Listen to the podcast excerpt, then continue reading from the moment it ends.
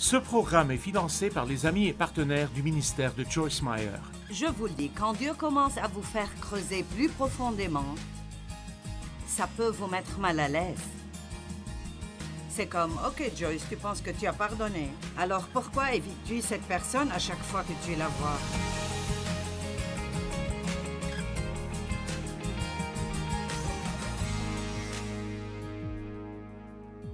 Eh bien, je vais vous poser une petite question. Avez-vous déjà été blessé par quelqu'un d'autre?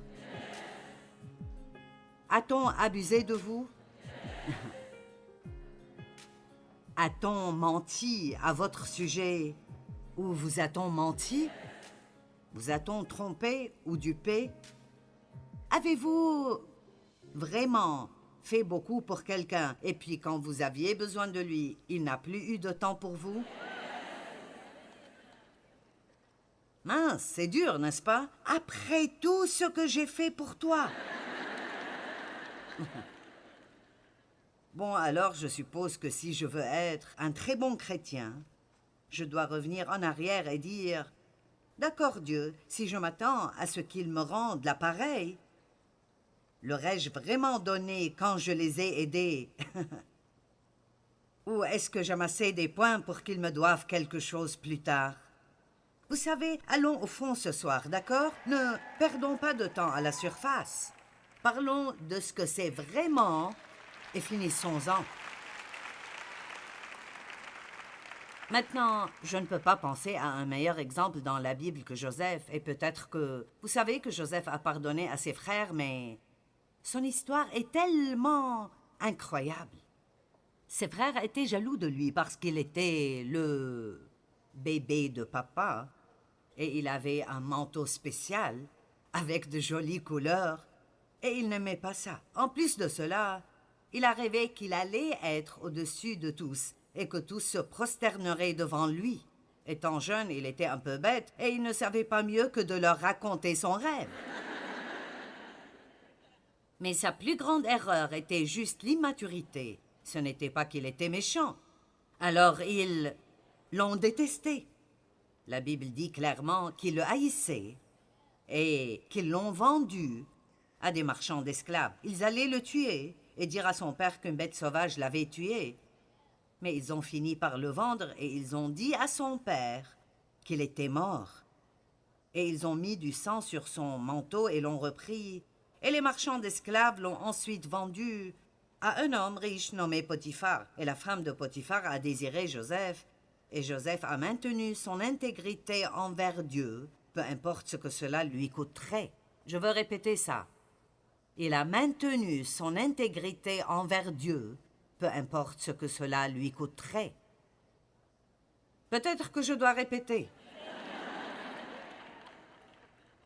Nous avons besoin de personnes qui ont un certain niveau d'intégrité dans leur vie et qui ne vont pas en dessous quoi que ça leur coûte.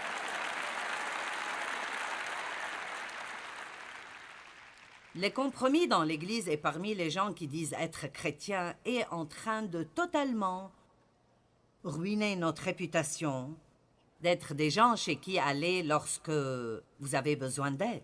Ceux-là même qui vous tentent de faire des compromis vous haïront si vous le faites. Ils veulent quelqu'un qui prendra position et fera ce qui est juste, un exemple. Donc je répète, Joseph a maintenu son standard d'intégrité et plutôt que d'aller coucher avec elle comme elle le voulait, il a refusé. Elle a menti à son sujet et dit qu'il avait essayé de la violer, et Potiphar l'a fait jeter en prison où il est resté pendant autour de 13 ans pour quelque chose qu'il n'a pas fait. Donc ce type avait des difficultés. Puis quand il a été jeté en prison, il a rencontré un échanson et un panetier. Ils étaient, les chansons et le panetier, dans la maison du Pharaon et ils voulaient être libérés. Ils ont eu une sorte de rêve et Joseph était capable d'interpréter ce rêve. Et ils ont fini par sortir de la prison. Et l'une des choses qu'il a dites est Ne m'oublie pas. Et quand il fait, ils l'ont oublié et l'ont laissé dans sa prison. Mais finalement, Pharaon a eu un rêve. Joseph était capable de l'interpréter et le Pharaon l'a amené chez lui. Et vous connaissez probablement l'histoire de la prison au palais. Il a fini par être le second de Pharaon. Eh bien, il a finalement eu l'occasion de prendre sa revanche contre ses frères. Mais se venger, cela ne faisait pas partie de son ADN. Et alors, il leur a pardonné, s'est occupé d'eux pendant le reste de leur vie, et il a dit quelque chose que nous devons tous réaliser ici ce soir. Il a dit, vous aviez médité de me faire du mal. Dieu l'a changé pour mon bien.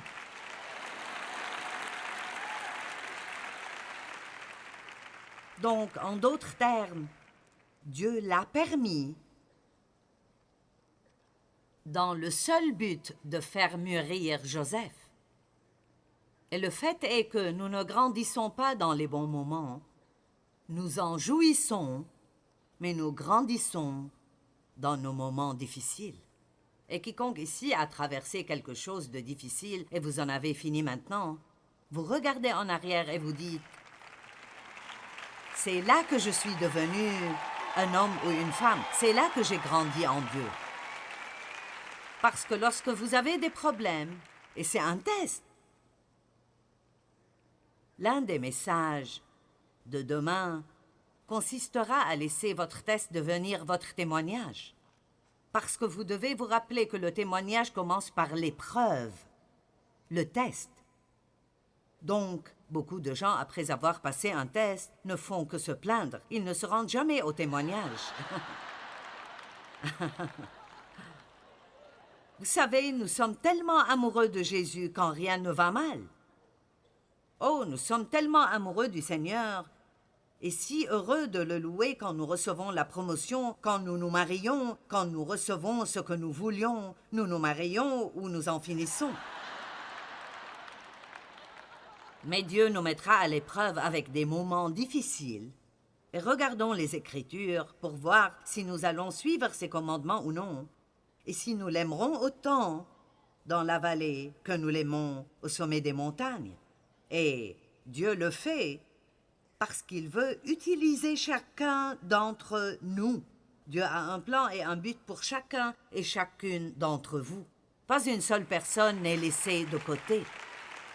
Dieu a un plan et a besoin de chacun d'entre vous. Si vous pensez que le monde va être gagné par une poignée de prédicateurs dans leur chair ou par quelques personnes à la télé, vous avez tort, tort, tort, car la plupart des gens qui ont besoin de Jésus ne viennent pas à l'Église et ne regardent pas des chaînes chrétiennes, à moins que leur télé soit bloquée dessus et qu'ils ne puissent pas l'enlever. Et j'ai eu un gars qui m'a dit ça. Il a dit Tu m'as absolument effrayé. Il a dit qu'il était dopé et que c'était au milieu de la nuit. Il a allumé la télé et j'y étais et il ne voulait pas m'écouter. Alors il a essayé de changer de chaîne et elle ne changeait pas. Il a dit le seul bouton de ma télé qui marchait était celui qui haussait le volume. Il est allé chercher de nouvelles batteries. Les amis, toujours la même chose. Impossible de se débarrasser de moi. Dès que mon programme était terminé, la télécommande a recommencé à fonctionner. Il a dit qu'il s'est mis à genoux, a commencé à se repentir et a été sauvé.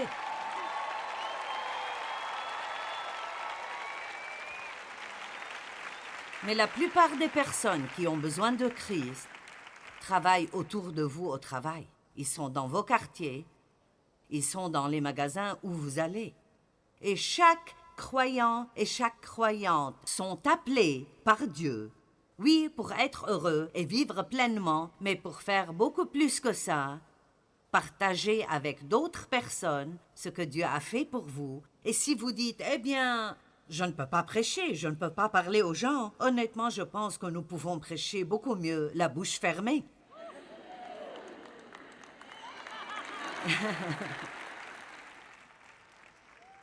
Ce que nous devons faire, c'est sortir et vivre la vie. Nous devons agir comme des chrétiens. Alors que pensez-vous qu'il se passe quand quelqu'un au travail vous maltraite? Vous savez qu'il vous maltraite. Ils savent qu'ils vous ont maltraité, et tout d'un coup ils ont un besoin, et vous êtes le premier à intervenir et à dire j'aimerais t'aider. Eh bien, vous savez, Rien n'embarrasse plus vos ennemis que de les aider quand ils ont des ennuis. Et rien ne rend le diable plus en colère que quand vous aimez vos ennemis, car dès que vous commencez à le faire, il perd le contrôle sur vous. La seule chose qui nous gêne est nos sentiments. Mais je sens, mais je sens, mais je sens. Mais vous savez quoi? Vous êtes plus qu'un sentiment. Vos sentiments sont quelque chose que vous possédez et vous ne devez pas les laisser vous posséder. Vous pouvez faire la bonne chose sans avoir envie de la faire. Amen. Je vais répéter. Vous pouvez faire la bonne chose sans avoir envie de la faire. Si je fais ce qui est juste seulement quand j'en ai envie, nous aurions tellement de dégâts. Et vous? Donc, Paul a été blessé plusieurs fois, je veux dire. Il y a quelques écritures ici qui sont étonnantes. 2 Timothée 4, 9 à 17. Paul a dit Viens au plus tôt vers moi, car Démas m'a abandonné par amour pour les plaisirs du siècle présent et il est parti pour Thessalonique. Crescent est allé en Galatie, Tite en Dalmatie. Eh bien, on dirait que tous ces hommes se dispersaient.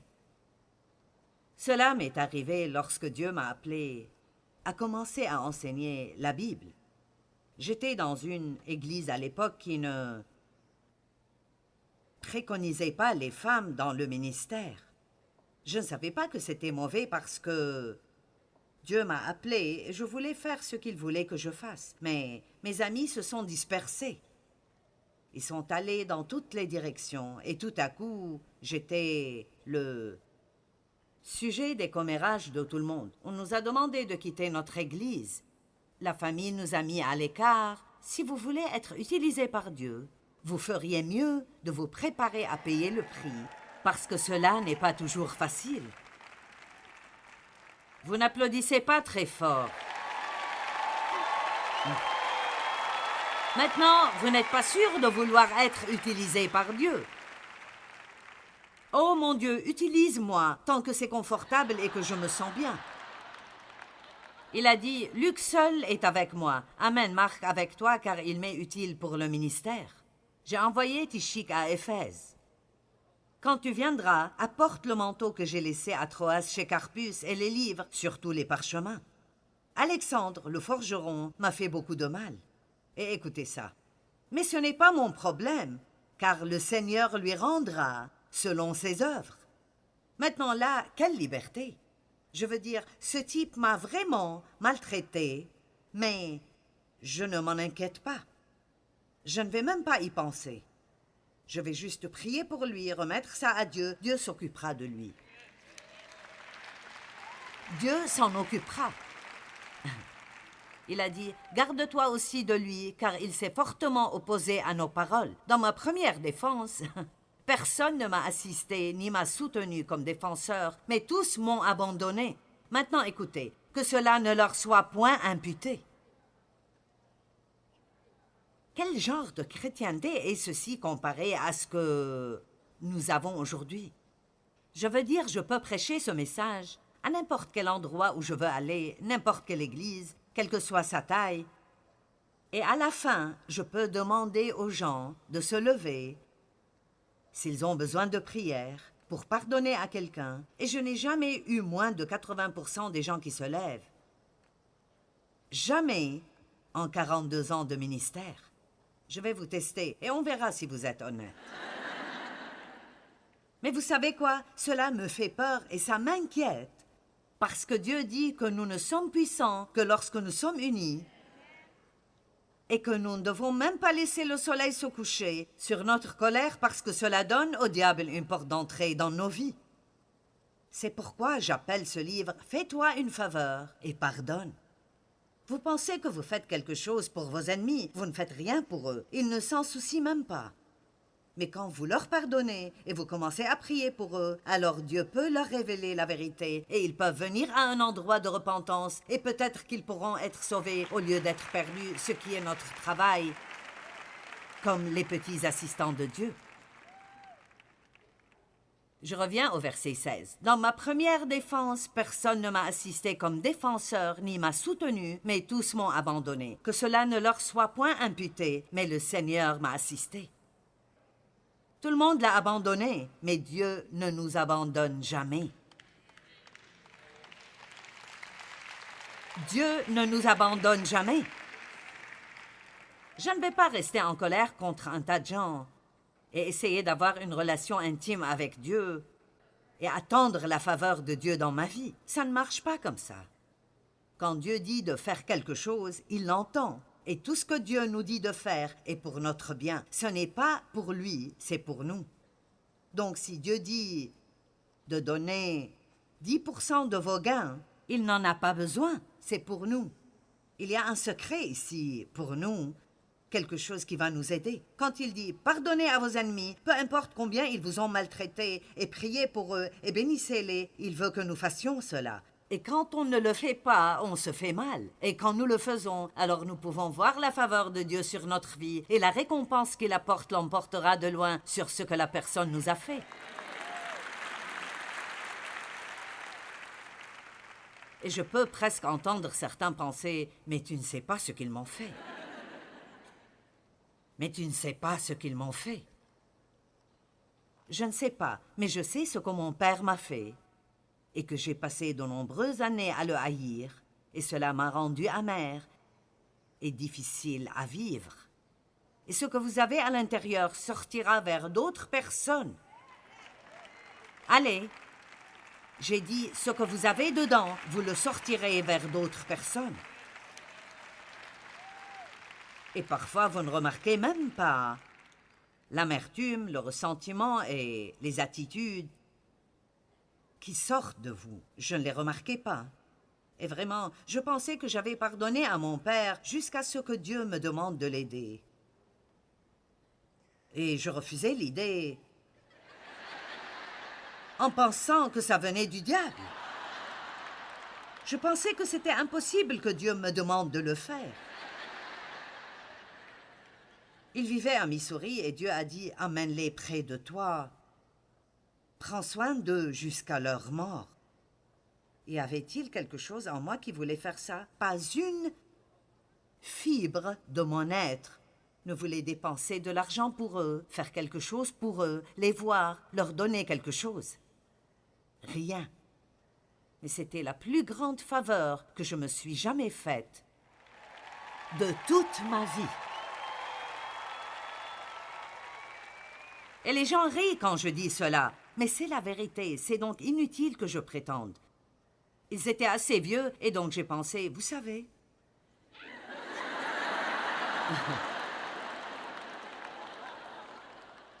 vous pouvez faire n'importe quoi pendant quelques années. Mais nous avons une certaine longévité dans notre famille. Ma mère avait 90 ans quand elle est décédée. Je me suis aussi occupée de ma tante. Mon père est décédé à 86 ans, mon grand-père l'âge de 102 ans. Je cherchais des statistiques sur le nombre de personnes vivant jusqu'à 100 ans et plus. Seulement 2,02% de la population totale, et la plupart sont des femmes.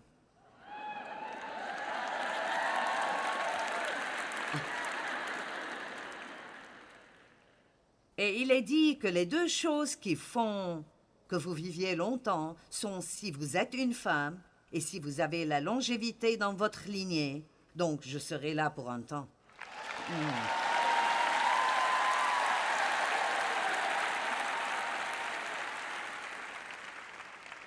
Allez, ce n'est pas la première fois que vous entendez un message sur le fait de pardonner. Vous avez probablement entendu aussi longtemps que vous avez été à l'église. Vous entendez sûrement au moins un ou deux par an. Mais contre qui êtes-vous en colère? Contre qui êtes-vous toujours offensé? Un peu d'amertume. Vous savez que l'amertume est un peu, c'est cette petite chose sournoise. Parce que c'est comme eh bien, je lui ai pardonné. Nous pensons que si nous disons officiellement la prière ⁇ Je te pardonne ⁇ Allez, vous savez de quoi je parle. C'est comme, bon Seigneur, je lui pardonne. Eh bien, j'ai écrit un petit test ici. Pensez-vous avoir pardonné à quelqu'un? Eh bien, que ressentez-vous lorsque vous entendez que quelqu'un a été béni? Ou lorsque vous entendez quelqu'un dire du bien de cette personne? Oh, je te le dis, c'est vraiment un bon gars. Et vous dites Eh bien. Ah, peut-être pas tellement.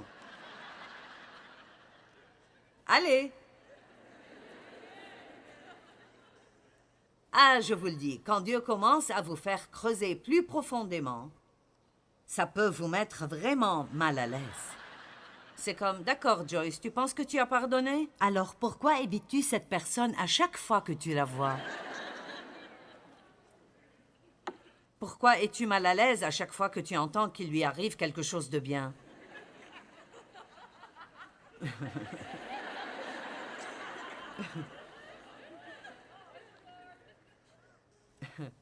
Priez-vous pour qu'il soit béni? Je parlais à quelqu'un l'autre jour. Ils ont dit quelque chose et j'ai su tout de suite qu'ils étaient toujours en colère contre cette personne et ils voulaient que je sois aussi en colère. J'ai dit je ne vais pas le faire. Ce n'est pas comme ça que je vis ma vie. Je ne fais pas ça. Et alors j'ai essayé pendant une demi-heure de le convaincre qu'il ne le devrait pas non plus. Et le fait était que la personne à qui je parlais, elle ne s'était même pas rendu compte qu'elle avait toujours un manque de pardon dans le cœur. Mais vous voyez cette amertume, je veux dire littéralement. Si vous mettez quelque chose d'amer dans votre bouche, vous ferez...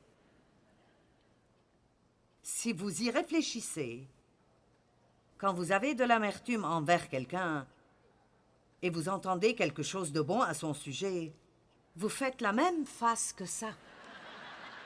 C'est un peu comme... Allez. Vous vous lécherez même les lèvres un peu comme... Je parie que vous pouvez tous le faire. Mais je t'aime avec l'amour du Seigneur. Oh, je ne peux pas supporter ça.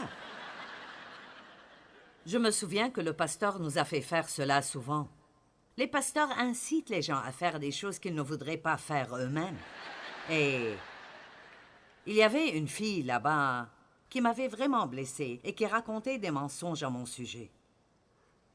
Et va aimer quelqu'un avec l'amour du Seigneur. elle était la première personne que j'ai vue. Et c'était comme si le Saint-Esprit me disait Finis-en. Vous savez, la seule façon de démolir ces forteresses est de faire ce qui est difficile à faire. Allez, juste une écriture. Si nous ne pardonnons pas à nos ennemis, Dieu ne nous pardonnera pas.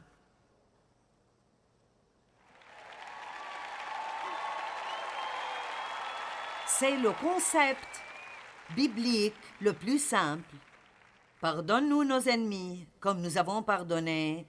Pardonne-nous nos péchés, comme nous avons pardonné à ceux qui nous ont offensés. Dans Matthieu 6, il dit que si vous ne pardonnez pas, votre Père au ciel ne vous pardonnera pas non plus. Eh bien, si Dieu ne vous pardonne pas, ça coupe notre relation et ça gâche tout dans notre vie. Et je vous dis la vérité, j'ai vécu pendant beaucoup d'années j'ai passé beaucoup de temps en colère contre quelque chose. Vous pouvez être fâché tout le temps à propos de quelque chose si vous ne faites pas attention, mais ne perdez plus votre temps. J'aimerais que, après cette conférence, vous disiez J'ai compris, c'est cela. Je ne vais pas perdre un jour de plus de ma vie en colère contre quiconque.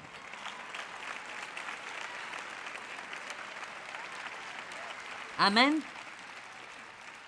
Qui avait besoin d'être ici ce soir? D'accord. Vous parlez d'une amélioration du pouvoir dans votre vie. Commencez juste à vivre sans colère et sans offense et voyez ce que Dieu fera pour vous. Vous savez pourquoi il vous honorera Parce qu'il sait que c'est difficile. Mais si vous attendez qu'il soit votre défenseur, Les gens ne s'en sortiront pas comme ça. Dieu le rapportera toujours et vous récompensera, mais seulement si nous le faisons à sa manière. Apprenez à pardonner rapidement et vous pourrez éviter le piège de l'offense. Nous devons pardonner à nos ennemis et prier pour eux. Cela ne les change pas seulement, mais cela nous change vraiment. Quand on pardonne aux gens, alors Dieu peut s'occuper d'eux. Nous ne pouvons pas les faire se comporter différemment, mais Dieu peut le faire.